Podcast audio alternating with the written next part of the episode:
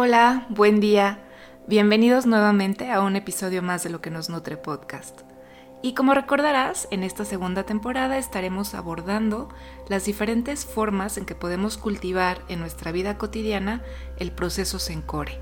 En el episodio anterior te compartí acerca de cómo comenzar a cultivar calma y hablábamos de lo importante que es aprender a respirar de manera consciente y de todas las consecuencias positivas que esto puede traer a nuestra vida cotidiana. Y es que a mí me gusta imaginar que nuestro cuerpo es como un jardín, que para poder tener vida requiere de un cuidado muy atento. Cultivar el bienestar implica conciencia, intención y por supuesto acción. Y solamente quien lo habita lo puede transformar. Así que el bienestar es una habilidad que se puede desarrollar y que nos requiere presentes y atentos para poder hacer los ajustes que en cada momento vamos necesitando. Y no es tan difícil volvernos a poner en contacto con nuestro ser. En realidad lo único que necesitamos es acordarnos de emplear la atención plena, que nos puede brindar paz y tranquilidad aún en medio de alguna actividad. ¿Sabías, por ejemplo, que la palabra calma proviene etimológicamente del calor del sol que los marineros en la Grecia clásica asociaban a la ausencia del viento y de oleaje. En nuestro interior el calor de este sol viene de mano de la energía de nuestra atención consciente. Una atención amorosa y compasiva que vamos a dirigir en primer lugar a nuestro propio cuerpo. Los adultos tendemos a vivir en un cierto estado de letargo, como en el piloto automático del que alguna vez hemos platicado, desconectados de lo que a menudo nos parece como rutinario o ya conocido. Y esto hace que nuestra energía vital, además, tienda como a templarse con el paso de los años. Sin embargo, la mayor parte de los niños viven en un estado de plenitud llena de energía radiante que es necesario canalizar como un paso previo a poder realizar ejercicios de enfoque de la atención porque de otra manera la atención tiende a estar dispersa y a no poder centrarse mucho, sobre todo mucho tiempo, en algo. Y es por esta razón que desde el programa Sencore hemos colocado el trabajo de la calma como un paso adelante del trabajo con el enfoque de la atención. Calma y enfoque entonces serían como estos dos pilares que nos ayudan a atravesar el camino de mindfulness, un camino en el que vamos despertando a una conciencia plenamente alerta a la vez que está profundamente relajada. Y para lograr este objetivo hay un par de elementos que han resultado cruciales incorporar, sobre todo en este primer paso para cultivar calma, y que tienen que ver con la conciencia corporal y con la conciencia en la alimentación. Porque la calidad de nuestra energía atencional viene determinada en una gran parte por la calidad y la cantidad de los alimentos que ingerimos y con la conciencia con la que nos sentamos a realizar este acto tan sagrado de gratitud y de celebración de la vida. Comer con calma y con atención se ha considerado siempre una de las prácticas estrella de mindfulness. Así que bueno, si no has escuchado el capítulo donde te platico acerca de comer atentos y de cómo incorporar la atención plena a esta actividad, tienes que ir a escucharlo porque ahí vas a encontrar bastantes tips que pueden darte idea de cómo empezar a integrar esta práctica a tu vida. Y en relación a la conciencia corporal, te quiero compartir lo siguiente. Con mucha frecuencia podemos observar que un cuerpo que atraviesa dolor, por ejemplo, o que está en constante inquietud, es el reflejo de una mente que no se encuentra en calma. Pero al revés también ocurre.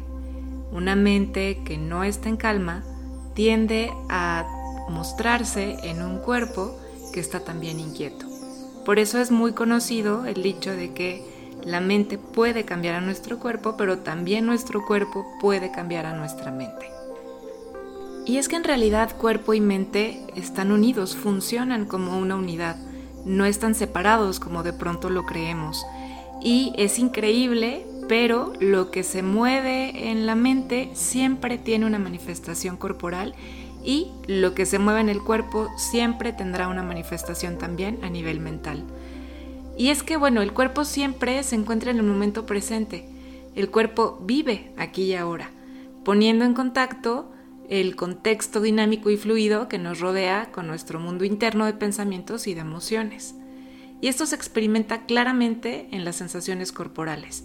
Por ejemplo, cuando estamos plenamente conscientes, podemos notar cómo ciertos pensamientos que pueden ser inquietantes, por ejemplo, nos provocan reacciones de contracción en el cuerpo. Es por esto que atender al cuerpo es el primer ejercicio que podríamos hacer de interiorización también para empezar a cultivar calma. Así que al igual que los cinco sentidos nos van llevando a explorar nuestra relación con el entorno, existe un sentido interno que nos permite observar las diferentes partes de nuestro cuerpo y percibir su nivel de contracción o de distensión. Y esta percepción interna o propiocepción es el primer paso hacia la introspección y hacia el autoconocimiento. Las sensaciones del cuerpo nos revelan cómo se está movilizando nuestra energía vital en ellas y podemos sentir además, por ejemplo, presión, malestar o relajación, la vibración en forma de cosquilleo o en forma de temperatura. Algunas personas incluso pueden visualizar, al cerrar los ojos, por ejemplo, la luminosidad que genera el enfoque de atención en estas zonas. El cuerpo permanece inmerso en su inteligente funcionamiento automático en la sombra de la inconsciencia. Pero basta que nuestra atención se enfoque de forma deliberada en alguna zona específica para que ésta sea iluminada por nuestra conciencia. La sola presencia de esta conciencia puede llevarnos a distensar o a aflojar un músculo o un órgano, puede permitir que la energía bloqueada se libere y fluya libremente cuando dejamos de prestar oposición al malestar, la contracción o al dolor que se ha acumulado. Así que para empezar a vincularnos de una manera más consciente con nuestro cuerpo, hay algunas estrategias que podemos utilizar en nuestro día a día. Por ejemplo, uno tiene que ver con estiramientos, con poder empezar a flexibilizar el cuerpo y notar las sensaciones, las zonas de tensión, todos estos lenguajes que el cuerpo manifiesta. También eh, podríamos utilizar el movimiento como, como una forma de hacer conciencia. Por ejemplo, cuando realizamos ejercicio, si a alguien le gusta correr, pues en ese tiempo lo puede también empezar a experimentar. O si lo que te gusta más bien es hacer yoga o bici, caminata, en cualquier actividad puedes empezar también a integrar esta conciencia. Una de las prácticas más importantes dentro de los programas de mindfulness que justamente nos llevan a lograr este objetivo es la conocida como el body scan, donde empezamos a hacer una, un acercamiento, podríamos decirlo así, al lenguaje de nuestro cuerpo. Es como ir afinando un poco los sentidos para poder ir leyendo a nuestro cuerpo de una mejor manera. Y se practica de la siguiente forma. Tumbados boca arriba, vamos eh, observando desde los pies hasta la cabeza, como si fuéramos un escáner, y vamos pasando por las diferentes zonas de nuestro cuerpo. Vamos deteniendo en cada parte nuestra atención. Y la pregunta va dirigida a observar el nivel de tensión o de relajación de cada parte de nuestro cuerpo. Y algo muy importante es que no intentamos modificar nada de lo que estamos observando, simplemente lo notamos.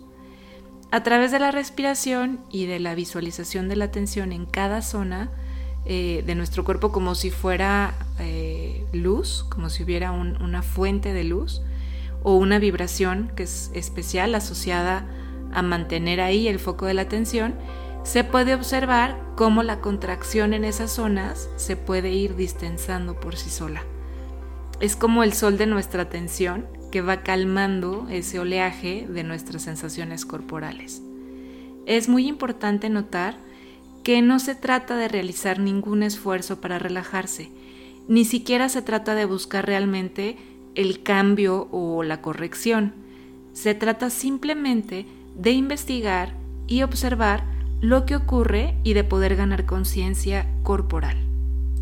Y bueno, pues aquí tienes un par de estrategias más para empezar a relacionarte con tu conciencia corporal desde un lugar mucho más pleno, mucho más cercano que te permita habitar realmente tu cuerpo, conocerlo y vincularte con él de una manera mucho más profunda.